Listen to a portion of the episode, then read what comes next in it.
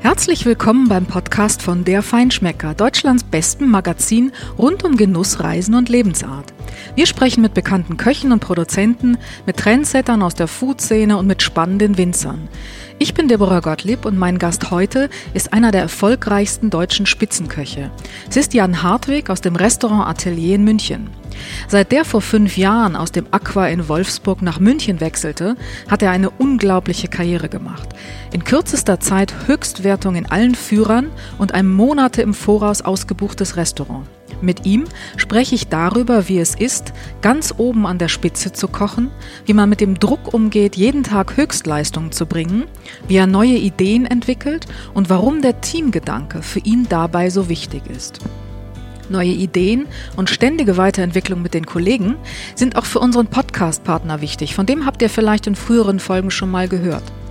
Die Jeune Restaurateurs Deutschland, das ist die führende Vereinigung junger Spitzenköche, die betreiben dafür nämlich sogar ein eigenes Genusslabor. Dort entwickeln sie regelmäßig neue Ideen für aufregende Gerichte, sie tauschen sich untereinander aus und pflegen dabei immer auch die Kollegialität untereinander. Der Patron des Genusslabors, das ist Tobias Betz, der ist Küchenchef bei Alexander Hermann in Würzberg. Und das Konzept, das ist wirklich einzigartig. Immer ein anderer der Köche lädt in regelmäßigen Abständen eine Handvoll Kollegen zu sich ein und dann wird gemeinsam experimentiert und zwar ganz ohne Schranken im Kopf. Da wagen die Chefs dann auch mal Dinge, die sie so noch nie zuvor gemacht haben. Und wenn es schief geht, dann ist das kein Problem, denn nur so können ja schließlich neue Ideen entstehen. Deshalb können wir Gäste in den Restaurants der Jeune Restaurateurs auch immer wieder Neues und Überraschendes auf den Speisenkarten entdecken. Das sind immer tolle Erlebnisse.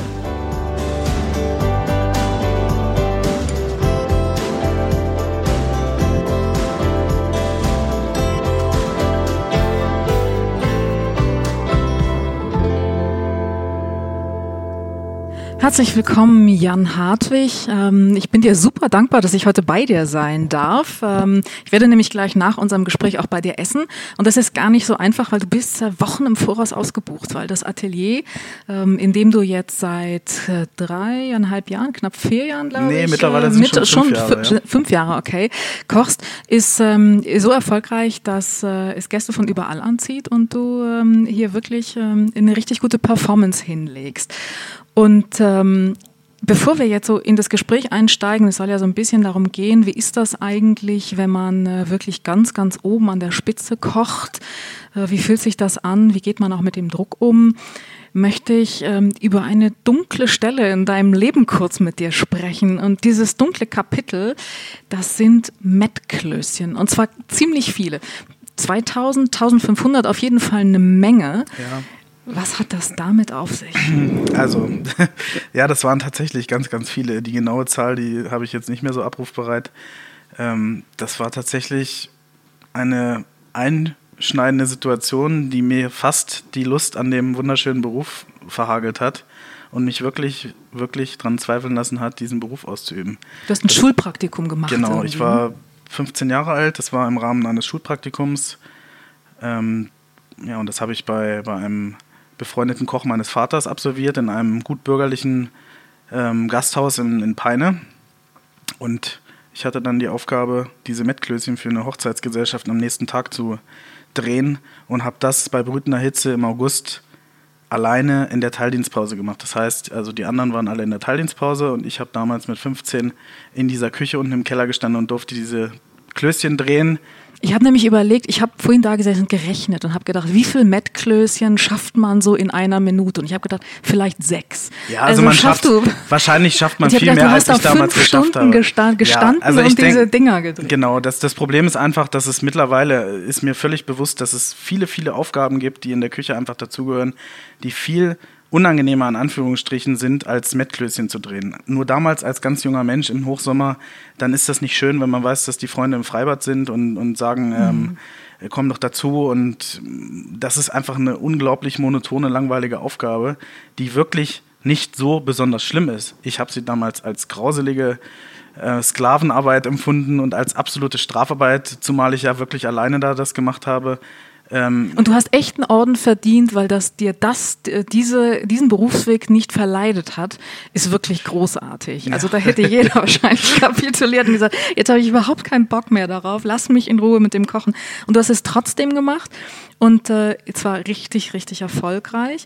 Du warst äh, vorher bei Sven Elberfeld in Aqua in Wolfsburg und bist dann nach München gewechselt mhm. und hast extrem schnell, es war deine erste Stelle als Küchenchef, richtig, du warst genau. Zuschef vorher bei Sven, ähm, hast du extrem schnell, nach anderthalb Jahren ungefähr, äh, den zweiten Stern und äh, für das Atelier erkocht und hast 4,5 F von uns, vom Feinschmecker bekommen. Und zwei Jahre später mhm. kam dann der dritte genau, Stern. Das ist unglaublich rasant und noch ein Jahr später dann auch die Höchstwertung vom Feinschmecker, die 5 ja, genau. Sag mal, wenn das so einen überrollt, äh, in so einem kurzen Zeitraum, wie fühlt man sich da? Ist das überhaupt real? Ähm, gute Frage, weil tatsächlich habe ich gerade nach dem dritten Stern eine ganze Weile gebraucht, bis das wirklich ankommt bei einem selber. Ähm, mhm. Das geht alles sehr, sehr schnell. Also dieses Datum, an dem der, der neue Git dann erscheint, das ist natürlich vorher schon klar und, und kommuniziert. Wenn es dann soweit ist, dann ist das einfach ein, ein, eine Flut an, an Gefühlen, die da auf einen zusammenbricht, gepaart mit einer Flut an medialem Interesse, die wirklich nicht ohne ist. Und das muss man, das kann man nicht planen, sowas. Zumal man ja nicht davon ausgehen kann, dass man diese höchsten Weinen dann erreicht und dafür ausgezeichnet wird. Ich habe das, ich habe davon geträumt, bin ich ganz ehrlich. Ich habe da sicherlich auch darauf hingearbeitet. Das ist einfach äh, schon mein, mein, mein Traum und mein Ziel gewesen, dass das nach der kurzen Zeit wirklich dann so passiert ist, wie es passiert ist. Das war für mich eine Situation, die mich auch am Anfang ein bisschen überfordert hat, die mich total ausgefüllt hat und glücklich gemacht hat und stolz und happy und alles auf einmal. Ähm, aber das hat mich auch dann wirklich mehrere Wochen gekostet, wo ich das dann, wo ich, wo ich da selber durch eine eigene Reflexion begreifen musste, was da eigentlich passiert ist. Das heißt, so das meinst Zeit. du mit überfordert? Also du konntest das erst gar nicht richtig begreifen, oder? Man denkt, man stellt sich immer vor, was wäre wenn. Und dann ist es soweit gewesen. Ich habe diesen Moment absolut abrufbar. Ich war mit einem Freund beim Essen privat und Frau Volkert rief mich abends an. Da habe ich schon mit gar das nichts mehr gerechnet. Ist die Hoteleigentümerin. Ganz genau, Frau Volkert mhm. ist die Inhaberin und Betreiberin des Bayerischen Hofs. Und sie hat mich am Montagabend gegen 22.30 Uhr relativ spät angerufen und es ging dann um den morgigen Tag. Also am darauffolgenden Dienstag war die Präsentation in Babelsberg in Potsdam, das wusste ich natürlich. Dass ich da hinfahren darf, das wusste ich nicht. Ich habe da auch gar nicht mehr mit gerechnet, weil ich dachte, gut, wenn die mich einladen, wenn ich den dritten Stern erkocht habe, zusammen mit meinem Team, dann werde ich da wahrscheinlich so gegen vielleicht Samstag, aber spätestens so Sonntag werde ich da, da werde ich da Bescheid kriegen. Und ich habe das abends um, wie gesagt, halb elf abends, äh, Montag mitbekommen und da habe ich mit nichts mehr gerechnet. Und das war eine das ist ein unbeschreibliches Gefühl. Wenn man da so steht oder sitzt, wie auch immer, und erfährt das, dann ist das wahrscheinlich auch eine unglaubliche Welle der Euphorie, die dann so durch einen ist durchflutet. Ja. Ist, es. ist es aber auch vielleicht ein bisschen gemischt wenn man anfängt, das zu realisieren, vielleicht nicht Angst, aber der Gedanke oder die Frage, was bedeutet das jetzt eigentlich für mich? Wie, wie schaffe ich das, ähm, das auch zu halten und diesen Erwartungen gerecht zu werden, die ja damit verbunden sind? Du kriegst ja plötzlich auch zusätzlich ganz andere Gäste. Ja. Und ähm, ist das so ein bisschen, denkt man da auch dran dann? Nee, also ehrlich gesagt nicht. Ich habe zu keiner Zeit Angst gehabt und auch, äh, auch heute ist das nicht so. Wie gesagt, man muss sich das, man, das muss erstmal sacken. Diese Information, dass man das erreicht hat mit seinem Team, mit seinem Restaurant, das muss erstmal ankommen. Mhm. Zuerst bin ich ganz, ganz ehrlich, zuerst ist die, die pure Freude und die Euphorie und der Stolz und die Glückseligkeit und die Dankbarkeit und äh, diese, dieses unglaubliche Glücksgefühl für das, was man erschaffen und erreicht hat. Das ist, das ist allgegenwärtig und so präsent, dass es wirklich einen regelrecht berauscht. So war es bei mir auf jeden Fall. Ganz ehrlich, Hand aufs Herz. Hast du dich betrunken?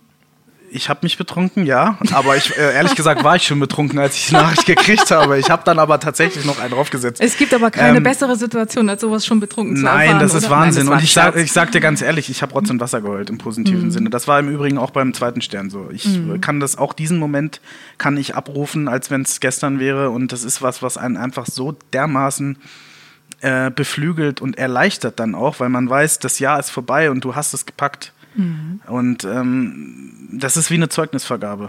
Ja, und wenn man dann wirklich das ganze Jahr darauf hingearbeitet hat, und dann kriegt man diese aus. Ich, ich habe, wenn ich das jetzt erzähle, habe ich Gänsehaut. Das ist abrufbar, als wenn es vorgestern war oder gestern oder vorhin. Und das ist jederzeit ist das was, wo ich mich gerne dran erinnere und wo ich von zehre. Und um das Thema aufzugreifen mit der Angst, habe ich nicht verspürt, verspüre ich auch nicht. Ich sehe es eher so, dass es mich eher erleichtert hat, ganz ehrlich. Aber es ist doch ein Druck da jetzt. Der oder? Druck ist also, positiv. Ich finde, okay. ich empfinde Stress nicht als negativ, sondern mich kann Stress wirklich zu Höchstleistung anspornen und motivieren.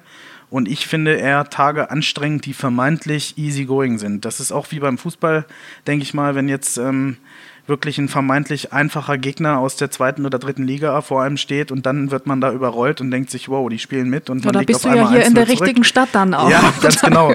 Nee, also ich finde Stress gar nicht schlimm, ähm, solange der im Rahmen ist. Es gibt guten Stress, es gibt schlechten Stress. Für mich ist der Druck, wenn man es denn so ausdrücken möchte, äh, unter dem man steht, weil man diese, weil man diese Küchenleistung abliefert, beziehungsweise für diese ausgezeichnet wurde. Für mich ist das ein positiver Stress. Das ist was, was die Gäste hier reinspült. Das ist was, was von den Kollegen ähm, beobachtet wird.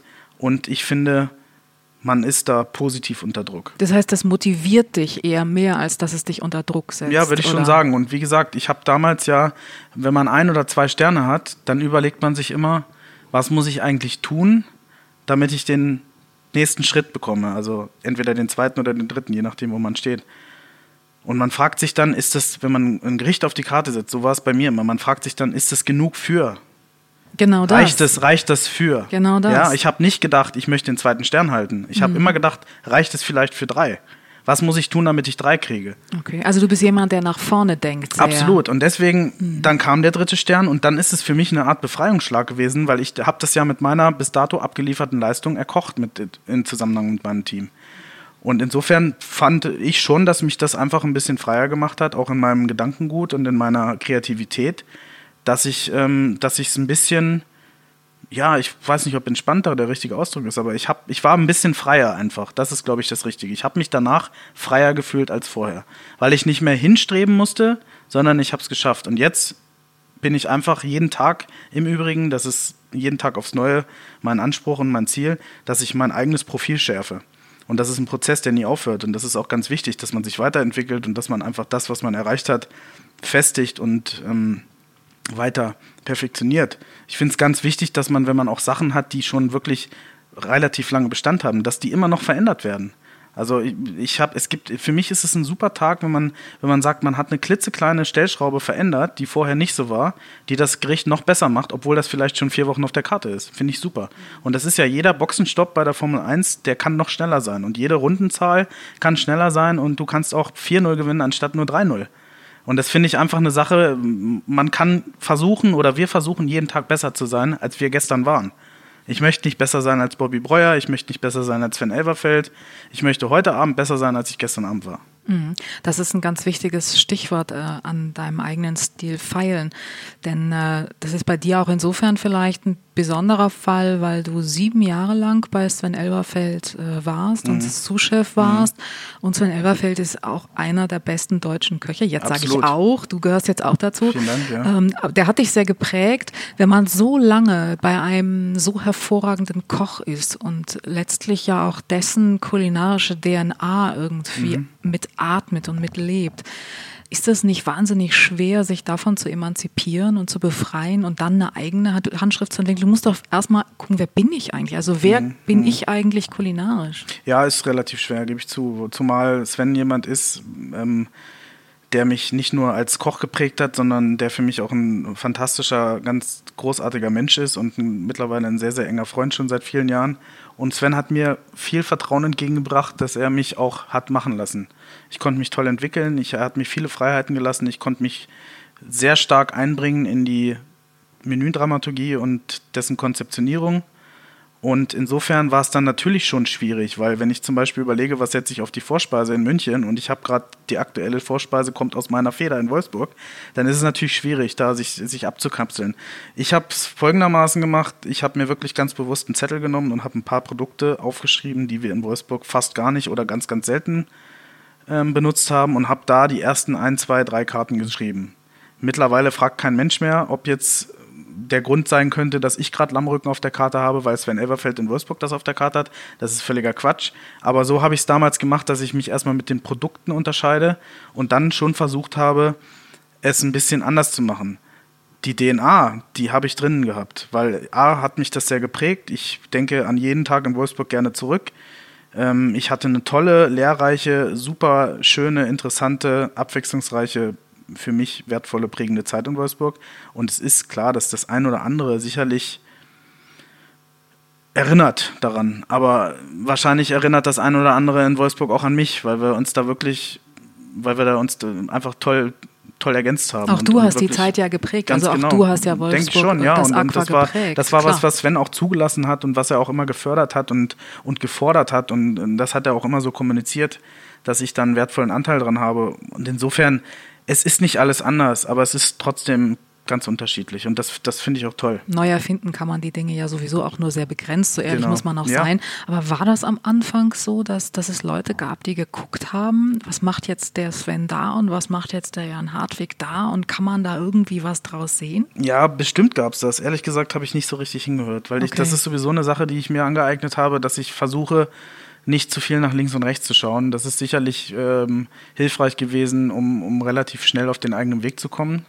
Und B, finde ich, darf man sich auch einfach nicht verrückt machen lassen. Also wenn ich wirklich alles mir zu Herzen nehme, dann ist es ganz, ganz schwer, eine Authentizität und eine eigene Identität an den Tag zu legen. Und deswegen ist das was gewesen, was ich von Anfang an versucht habe, auch auszublenden.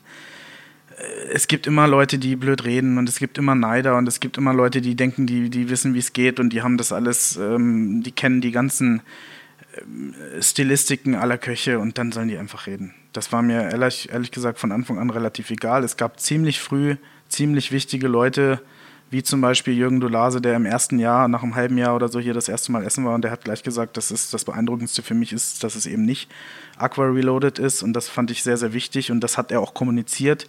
Und wenn das so ein ähm, ähm, geschätzter Kritiker mit diesem Multiplikationswert kommuniziert, den Herr Dolase hat, dann glauben, das, äh, glauben und wir, das die Leute. Wir haben dich ja im, im Jahr davor auch zum Koch des Jahres gemacht. Genau, ja. Natürlich auch ja, genau Koch aus des diesem Monats Grund. sogar im gleichen Jahr. Genau, beides. Das war erstmalig so, dass der Feinschmecker in einem Jahr einen Koch des Monats auch zum Koch genau. des Jahres gemacht hat, weil das wirklich so sehr besonders war. Das hat mich war. total umgehauen, also im positiven Sinne. Ich habe nämlich natürlich war das mein Traum, dann irgendwann auch diese, diese Bewertung bzw. diese tolle Auszeichnung des Koch des Jahres im Feinschmecker zu bekommen, zu erhalten. Und ich habe dann natürlich nicht dran gedacht, als ich dann wusste, ich bin, glaube ich, im Juni war es, mhm. ähm, Koch des Monats, dann dachte ich, okay, mega toll, ich freue mich tierisch, aber dann ist der Koch des Jahres auf jeden Fall gestorben. Siehst du, da haben wir dich echt überrascht. ja, und da war ich tatsächlich überrascht und habe mich natürlich umso mehr gefreut. Das ist großartig mhm. gewesen, ja. Wie würdest du denn heute deinen Stil beschreiben? Was ist Jan Hartwig heute?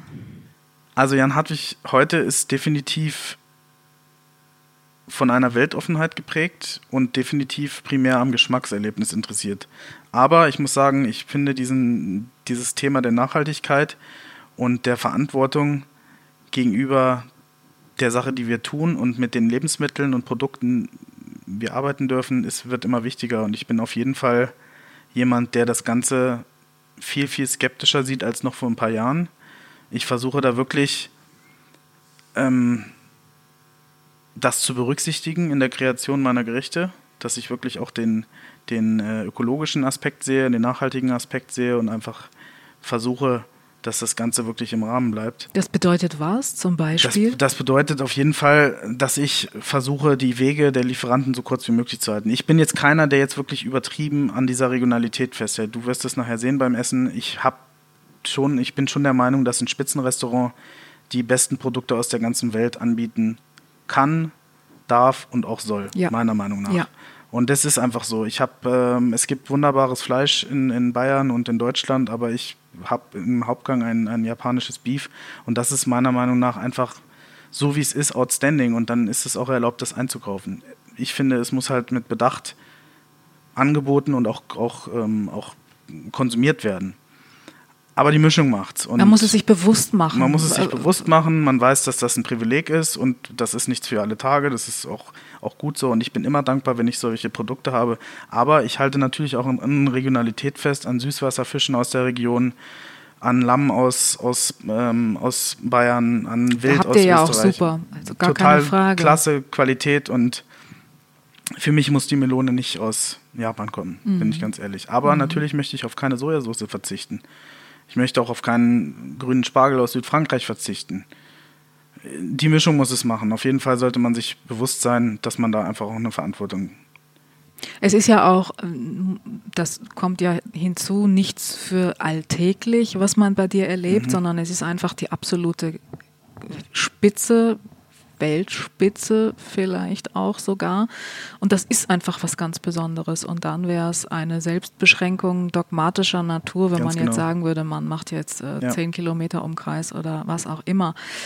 Was besonders schwierig vielleicht auch ist, wenn du sagst, ähm, diese Höchstleistung, für die du jetzt so hoch ausgezeichnet worden bist, zu halten, ist für dich eher ein Ansporn, bedeutet das ja aber auch, du musst eigentlich dich ständig weiterentwickeln. Das ist toll, das ist spannend. Das bedeutet aber auch, dass du immer neue Ideen generieren musst, um wirklich Neues zu kreieren. Du kopierst dich ja nicht selbst. Andere haben ja so einen Rhythmus, die machen dann immer mal wieder, äh, reaktivieren die Dinge, das tust du nicht. Du, du bist ja wirklich immer am Neuentwickeln. Wie kriegst du die Ideen? Ja, erzwingen kann man es nicht. Also ich kann mich nicht hinsetzen und sagen, ich muss jetzt unbedingt ein neues Menü schreiben oder ein neues Gericht entwerfen. Das geht nicht. Das kann man nicht erzwingen, das kann man nicht, das kann man nicht planen. Das ist jetzt, heute ist Mittwoch, da schreibe ich mir neue Sachen auf. Das geht bei mir gar nicht. Mag sein, dass das jemand anders kann, ich kann das nicht. Aber Gott sei Dank, toi toi toi, ähm, fällt mir genug ein und ich lasse einfach meine Gedanken kreisen und ich bin einfach offen für alles. Ich habe Inspiration aus dem Alltag, ich ziehe Inspiration aus Reisen, aus Gesprächen, aus Ausflügen, aus Spaziergängen, aus Restaurantbesuchen. Also ich bin einfach offen für alles und äh, an, an fast allem interessiert, was die Kulinarik angeht. Und insofern ist das was, was Spaß macht zu kreieren. Also das ist das, was mir mit am meisten Spaß macht. Dieser, dieser Prozess des Schaffens, dieses Entwickeln von neuen Sachen, dieses ähm, Infragestellen von alten Sachen. Manchmal ist eine Idee drei Jahre alt, die wird rausgekramt, dann wird es umgesetzt, ist toll. Manchmal ist man von irgendwas überzeugt und findet es morgen blöd. Hast du das manchmal, dass du, ähm, du bist im Service, du kochst oder du guckst auf deine Karte und denkst, mein Gott, das kann ich jetzt irgendwie, das, das, das ist ja manchmal so, man findet an einem Tag was gut und am nächsten Tag denkt man, was habe ich denn da eigentlich gemacht, das muss irgendwie jetzt anders. Gibt es das auch? Nee, ehrlich gesagt nicht, weil wenn ich was auf die Karte setze, bin ich schon der Meinung, dass es top ist. Und sicherlich kann das sein, dass es jetzt Sachen gibt, die, die ich vielleicht vor drei Jahren gemacht habe, wo ich sage, das würde ich heute anders machen. Schlecht finde ich gar nichts von, muss ich wirklich, also schlecht finde ich gar nichts. Ich würde es vielleicht heute anders machen. Ganz oft, meistens ist es so, dass ich weniger machen würde. Also ich finde, ich bin eher reduzierter geworden, als wenn's, als, als dass es immer mehr wird. Und mittlerweile finde ich die Sachen von damals gut und würde vielleicht eher was weglassen. Aber so, dass ich sage, um Gottes Willen, wie hast du das damals schicken können, das ist jetzt echt noch nicht vorgekommen. Ist denn das so eine Frage, dass man auch im Kopf klarer wird irgendwie? viel klarer. Und auch gerade, wie gesagt, mit dieser Auszeichnung. Für mich hat das viel Druck weggenommen. Du strebst immer an und du willst dahin und du denkst dir, was muss ich noch machen? Ja, es hört sich jetzt blöd an, nach zwei Jahren dann äh, nach dem zweiten Stern den dritten zu kriegen, das hört sich doof an, wenn man sagt, was muss ich denn noch tun? Das ging super schnell und das ist mir auch bewusst, dass das super schnell ging. Und das ist sicherlich auch nicht alltäglich, aber trotzdem war ich immer dabei, dass ich dachte, ich renne und renne und renne und will. So, und dann habe ich das Ziel erreicht und dann jetzt, ich, jetzt trabe ich. Das ist, macht Spaß. Ich kann, das hat nichts mit Ausruhen zu tun. Das hat nichts mit, schon gar nicht hat das was mit Gleichgültigkeit oder mit, mit, mit Wertverlust zu tun, dieser Auszeichnung gegenüber. Ganz, das Ganze, das Gegenteil ist der Fall. Es gibt keinen Tag, wo ich nicht daran denke und nicht sage, ich bin glücklich und happy und stolz, dass ich drei Sterne Koch bin. Und Koch des Jahres im Feinschmecker und was nicht alles. Dankbarkeit so ein Aber Stück das ist weit, eine ne? Dankbarkeit, das ist was, von, das hat eine, eine, eine Form von Demut, das ist eine, ein Stolz, eine Dankbarkeit und natürlich ist man sich verantwortlich oder der Verantwortung bewusst, dass man einfach auch abliefern muss. Keine Frage. Aber das spornt mich an und das macht mir Spaß. Ich glaube, Demut ist ein ganz wichtiges Stichwort Ist es, dabei, ja. nicht? weil es gibt Ja. ja, auch äh, durchaus Fälle, da ist Demut vielleicht nicht so ausgeprägt und äh, da ist dann irgendwann eine Lücke zwischen den Füßen und dem Boden Mhm. und ähm, das ist ganz gefährlich. Ja, zumal man sich bewusst sein muss, dass sowas nur im Team geht. Mhm. Ich habe eine großartige Mannschaft im, im, in Küche und Service und ohne das geht es einfach nicht. Wie schaffst du das, dieses Team zu führen, so dass auch das Team, dass du das Team mitnimmst und dass nicht nur du ähm, dieses große Geschenk hast und diese Gabe, das so gelassen zu nehmen und diesen Druck als Motivation mhm. zu spüren. Wie schaffst du es, das Team da mitzunehmen und auch das so zu führen, dass dieses Team jeden Tag aufs Neue diese Höchstleistung bringt? Ich glaube, weil ich versuche, kein Mensch ist perfekt und ich mache bestimmt nicht alles richtig jeden Tag. Aber ich versuche den Leuten so gegenüberzutreten, wie ich sie selber gerne vorfinden würde. Und das ist, für mich gibt es ganz wichtige Sachen, die essentiell sind in, in Form von, von Zusammenleben und Zusammenarbeit. Und das ist einmal Loyalität, Ehrlichkeit, Authentizität, dass man wirklich, dass man, ja, dass man eine gewisse Transparenz auch ausstrahlt, dass man einfach greifbar ist und nahbar ist und auf jeden Fall eine Motivation. Also ich, ich, Mitarbeiter motivieren, das geht und das ist auch wichtig, aber das geht nur zu einem gewissen Punkt. Wenn die Leute sich nicht bewusst sind, was sie hier machen, wo sie hier sind und was von ihnen erwartet wird, dann dauert das nicht lange. Aber meine Mannschaft ist top und weist die ganzen Attribute, die ich eben aufgezählt habe, definitiv auf. Das sind Leute, die sind mir ehrlich gegenüber. Das sind Leute, die sind fleißig und die sind loyal und die haben Lust darauf und die lassen sich was erzählen, die lassen sich anleiten, die lassen sich führen, die lassen sich die lassen sich motivieren, die, die motivieren sich aber in erster Linie auch selber und sich gegenseitig. Und das ist einfach für mich die Basis von allem, wo man dann einfach gut miteinander arbeitet. Und dann muss man ganz ehrlich sagen, dass man, wie gesagt, die Leute einfach auch gut behandeln muss.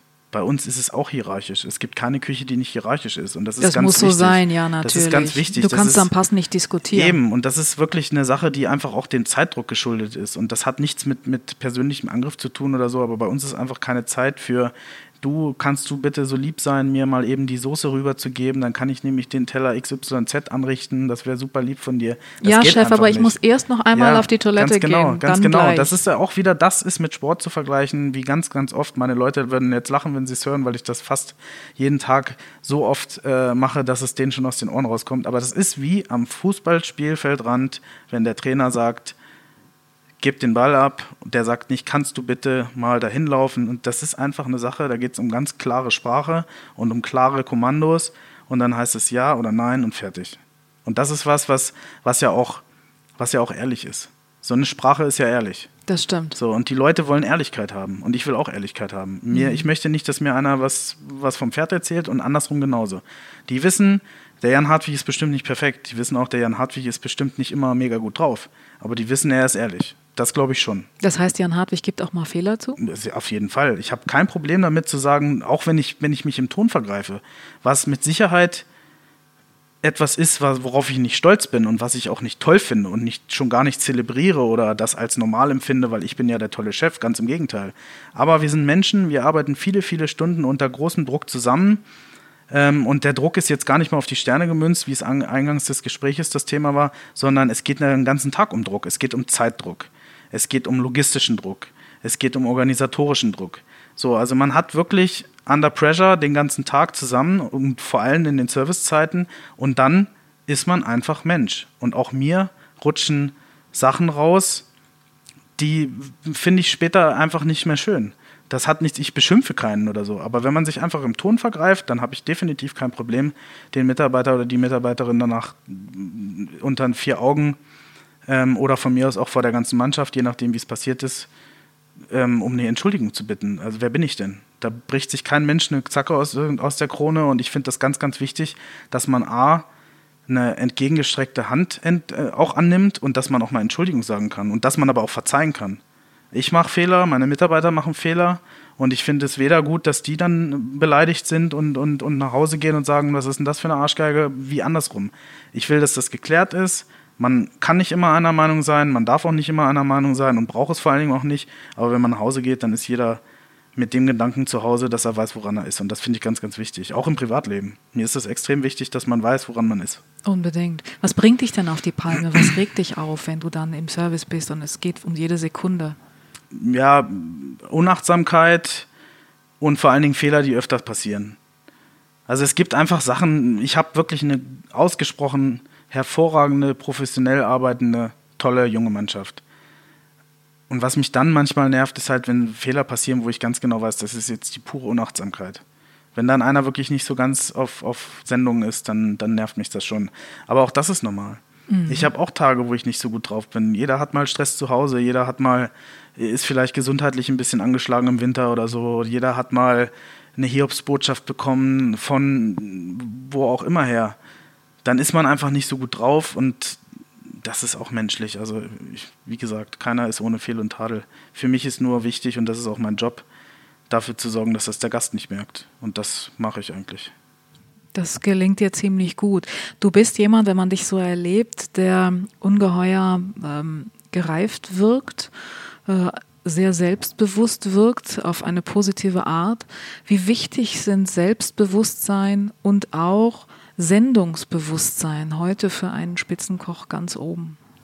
Wichtig, aber nicht nur für einen Spitzenkoch, sondern für jeden Menschen, der in einer Führungsposition steht, weil das ist auch was, was ich, was ich meine mit Authentizität und Transparenz, dass die Leute einfach wissen, Leute, die, die jemandem folgen, die einfach einem, einer, einer, ähm, Ein Vorbild. einer Vorbildfunktion vielleicht ja, die, die, die, ich kenne es ja selber aus meiner Zeit bei Sven Everfeld. Sven Everfeld ist für mich ein vorbildlich toller Chef gewesen.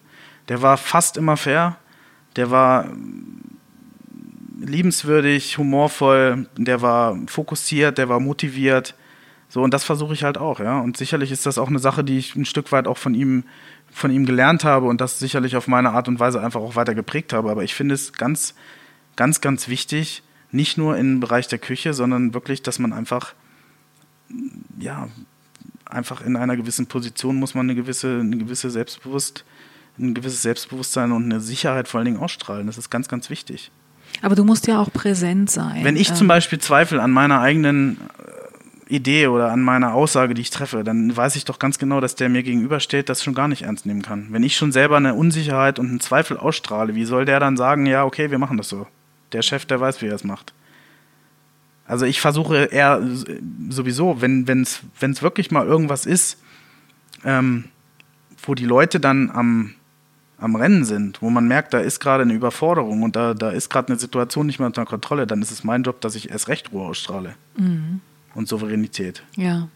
Das ist jetzt die Wirkung nach innen. Es gibt ja auch noch eine Wirkung nach außen. Du, du musst ja in gewisser Weise auch präsent sein, ähm, um die Gäste zu bekommen. Die kommen jetzt mit diesen höchsten Auszeichnungen äh, natürlich mehr, aber trotzdem braucht man heute, um so ein Restaurant wirtschaftlich zu führen, ja auch internationale Gäste. Die hast du auch ähm, weil du auch einen internationalen Bekanntheitsgrad hast. Aber dafür musst du auch was tun. Wie, wie wichtig ist das heute und was, was muss man tun? Wie präsent muss man auch anderswo sein, um das zu mhm. erreichen und zu halten?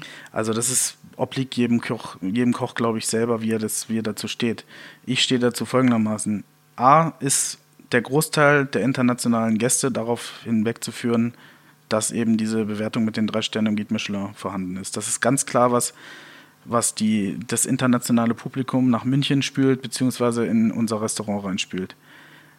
Und dann ist es eine eigene Auffassung, was man denn für richtig hält, wie weit man sich draußen zeigen muss. Ich finde, es ist sehr, sehr wichtig. Ich bin gerne auf Events im Ausland. Ich bin beispielsweise dieses Jahr schon in Portugal gewesen. Ich war schon in Holland. Ich bin in San Francisco gewesen. Ich bin im August in Bangkok. Ich finde, das ist ganz, ganz wichtig.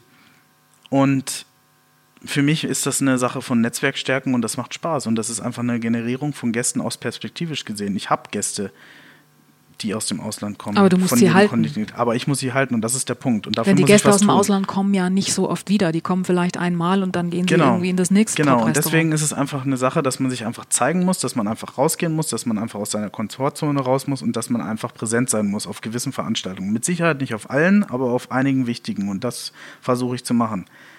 Und über diesen, dieses Maß hinaus, finde ich, sind die sozialen Medien immer wichtiger. Und ich bin ja relativ Bist sehr aktiv? Ähm, aktiv bei Instagram. Finde ich mittlerweile viel wichtiger als Facebook. Da soll aber auch jeder denken, was er möchte. Mir mhm. macht es einfach, ich finde es, mich interessiert Facebook persönlich nicht annähernd so wie Instagram. Deswegen habe ich mein Hauptaugenmerk auch auf, auf mein Instagram-Profil.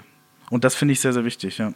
Mhm. Man sieht ja in Deutschland durchaus auch unterschiedliche Buchungssituationen in den Spitzenrestaurants? Bei dir kriegt man, ich weiß nicht, wann kriegt man bei dir den nächsten Tisch? In acht Wochen, in zehn, in zwölf? Ist, mittlerweile ist es, glaube ich, Anfang November. Oh Gott, ja, ja eben. Ähm, mhm. Und es gibt andere, da kriegst du ähm, im Zweifel nächste oder übernächste Woche unter der Woche. Ja, aber das ist eine Sache, da, man muss sich bewusst dafür sein, man muss sich bewusst darüber sein, dass das keine Sache ist, die man auf Lebenszeit gepachtet hat. Mhm. Also das ist großartig. Es ist das Ziel eines jeden Restaurants, abends voll zu sein oder mittags und abends, je nachdem, wie die Öffnungszeiten sind. Dass das aber keine Selbstverständlichkeit ist und dass man da immer wieder was für tun muss, das ist halt die, die Kehrseite der Medaille. Und ich möchte einfach, dass das auch nächstes Jahr wieder so ist. Und jetzt sind wir ein halbes Jahr im Voraus ausgebucht oder, oder ein Vierteljahr. Ich, warum, warum ist es nicht ein Jahr? Also das ist das Ziel. Ich möchte jeden Abend bumsvoll sein hier. Mhm. Und das ist wichtig, gerade wenn man ein Restaurant hat, was diese Größe hat. Wir haben zehn Tische, das ist winzig. Die müssen jeden Abend ausgebucht sein. Absolut. Du hast jetzt ein Jahr vorausgeschaut. Du bist 36. Ja, im September das werde ich 37. Das genau. ist verdammt jung mhm, noch mhm. für das, was du erreicht hast. Du sagst jetzt, du möchtest jeden Abend ausgebucht sein, mindestens ein Jahr im Voraus. Was hat so jemand wie du, der erst 36 ist und eigentlich schon alles erreicht hat, was man erreichen kann in diesem Beruf, was hat der noch für Ziele? Was Viele. Ich habe hab Ziele ohne Ende. Zum Beispiel? Zum Beispiel habe ich ein großes Ziel, dass mir das in zehn Jahren noch genauso viel Spaß macht wie jetzt. Das ist ein großes Ziel. Ja, aber du bist, du bist doch auch nicht jemand, der sagt, ich mache das, was ich jetzt mache, bis zur Rente. Also du bist jemand, der muss sich weiterentwickeln, der guckt nach vorne, ähm, der braucht auch neue Dinge vielleicht, nicht in Revolution, aber in Evolution gedacht. Und ähm, also ich will dir hier jetzt nichts aus. Also ganz ehrlich, ganz ehrlich, ich mache das nicht, sicherlich. Aber, ich versuche ähm, einfach, also das ist was, was immer allgegenwärtig ist. Ich versuche zum einen, also erstmal möchte ich, dass das Restaurant voll ist. Mhm. Fakt. Das ist mal, mal ganz wichtig, weil keine Bewertung bringt dir was, wenn das Restaurant nicht voll ist. Das ist Nummer eins. Absolut richtig, ja. Damit geht einher, dass der Betreiber der Besitzer, in unserem Fall die Besitzerin, auch zufrieden ist. Das Ganze ist hier kein Hobby, sondern das muss ich auch irgendwie tragen. Mir ist bewusst, dass das keine riesigen Gewinne abwirft, aber ich möchte auch keine, ich möchte hier auch keine Miese einfahren ständig. Also das ist ein, ein finanzieller ähm, Aspekt, dessen Verantwortlich mir, äh, Verantwortlichkeit ich mir bewusst bin. Dann möchte ich auf jeden Fall die Bewertung halten, keine Frage. Ich möchte sie auch noch verbessern. In gewissen, einigen Führern gibt es noch einiges zu verbessern, keine Frage. Und dann, ja, tatsächlich möchte ich mich einfach weiterentwickeln. Ich möchte Spaß an der Sache haben. Ich möchte meinen internationalen Bekanntheitsgrad stärken. Ich möchte ähm, vielleicht das ein oder andere interessante Projekt noch annehmen. Ich möchte mich, ich möchte mich weiterentwickeln. Ich, ich bin wirklich offen und, und happy und schaue, was der nächste Tag bringt. Das soll gar nicht unperspektivisch klingen, ganz im Gegenteil. Ich bin sehr, sehr fokussiert und sehr perspektivisch denkend.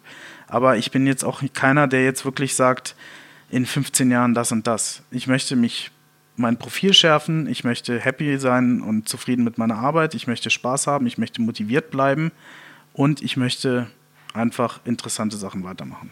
Nein, das klingt sehr bodenständig und sehr offen und sehr ehrlich mhm. auch. Ähm, das klingt sehr klug eigentlich. Was würdest du jungen Menschen, jungen Köchen, die diese Laufbahn heute einschlagen wollen, was würdest du denen raten, worauf sie achten sollen, was sie tun müssen, um erfolgreich zu sein und auch bei sich selbst zu bleiben? Dass man auf jeden Fall eine souveräne und ganz bodenständige Ausbildung macht im besten Fall. Dass man ähm, sich darüber bewusst sein muss, dass da auch ein Tribut für gezahlt werden muss, dass man sicherlich einige Freundschaften verliert dadurch, dass man sicherlich einige, einige soziale Kontakte verliert und, und, und abbricht. Für mich hat es das immer war es das immer wert. Für mich hat der Beruf, mir hat das so viel gegeben. Aber das ist, was man, was man wissen muss. Das ist sicherlich eine Suggerierung von falschen Tatsachen, die diesem Beruf anhaften durch irgendwelche Kochshows oder irgendwelche, auch natürlich über die sozialen Medien, Instagram. Es ist, das Kochen ist nicht nur Tüpfchen hier und ein bisschen Soße da und dann äh, im Restaurant die Honneurs machen und mit einer, mit einer weißen gestärkten Kochjacke durch die Gästeschar applaudierender Menschen zu laufen, das ist weitaus mehr und das ist viel anstrengender und viel kräftezehrender und viel, viel zeitintensiver als das, was man vielleicht sieht durch Fernsehbilder oder, oder eben Bilder im Internet.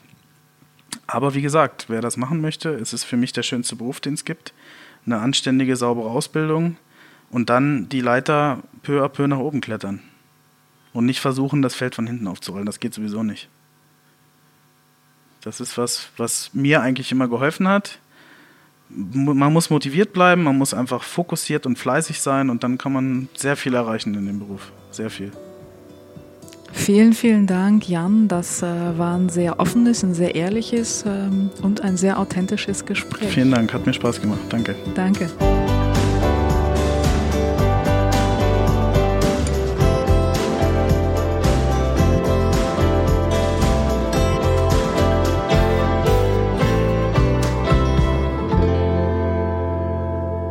Das war er wieder, der Feinschmecker Podcast. Alle zwei Wochen hört ihr eine neue Folge, immer donnerstags. Noch mehr spannende Geschichten rund um Köche, Genuss, Reisen und Lebensart findet ihr auf feinschmecker.de und in unserem Magazin jeden Monat neu und immer dort, wo es gute Zeitschriften gibt.